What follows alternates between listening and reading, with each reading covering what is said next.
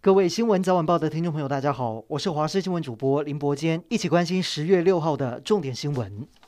今天国内连续七天本土加零，但是境外移入有五例，其中有一例是华航的女副机师，已经完整接种两剂疫苗，属于突破性感染。至于疫情还有没有机会再松绑？疫情指挥官陈时中今天在接受立委质询时透露，如果疫苗涵盖率达到七成，就有希望全面解禁。不过口罩松绑的下一个阶段，有可能朝户外运动来开放。台湾进口疫苗陆续到货，指挥中心今天公布第十一轮开放 AZ 和 BNT 疫苗施打，一共两百零六万七千多人符合资格。不过要注意，这两种疫苗采分流预约。另外，红海创办人郭台铭在脸书上面公布，接下来两天会再有 BNT 疫苗抵达台湾，大约有一百六十万到一百八十万剂。指挥中心也不排除会再扩大年龄层向下施打。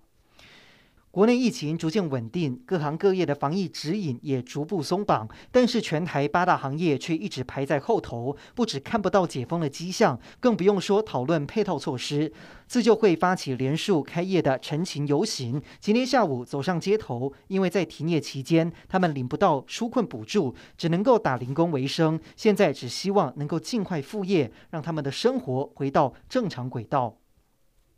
针对中国军机侵扰台湾，美国总统拜登首度发声。总统府发言人张敦涵回应，台湾会持续扮演台海及印太地区和平稳定贡献者的角色，同时呼吁北京当局应该善尽作为两岸及区域成员的责任。而总统蔡英文接受美国外交事务双月刊邀请撰写专文，在头版刊登文章，蔡总统坚定地表示，民主不容妥协，也透过影片正告北京当局务必要有。有所克制，避免擦枪走火。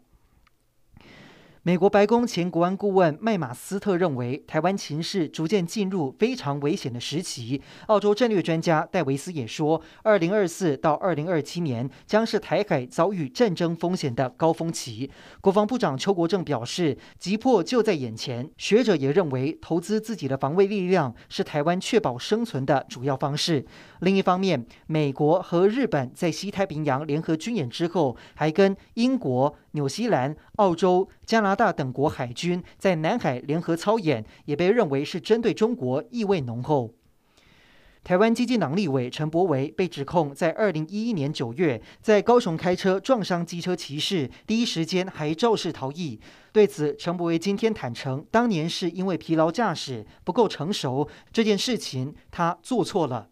不过，现在陈柏维将会遇到罢免投票，他也强调这件事跟罢免案还是有一定的区别，或许会影响罢免案的结果，但是最重要的是不希望对当事人以及家属造成影响。他也解释，事发当天凌晨六点从盐城区要回到凤山家中，回程路上因为疲劳驾驶发生擦撞，后来警方通知马上到案，酒测值为零。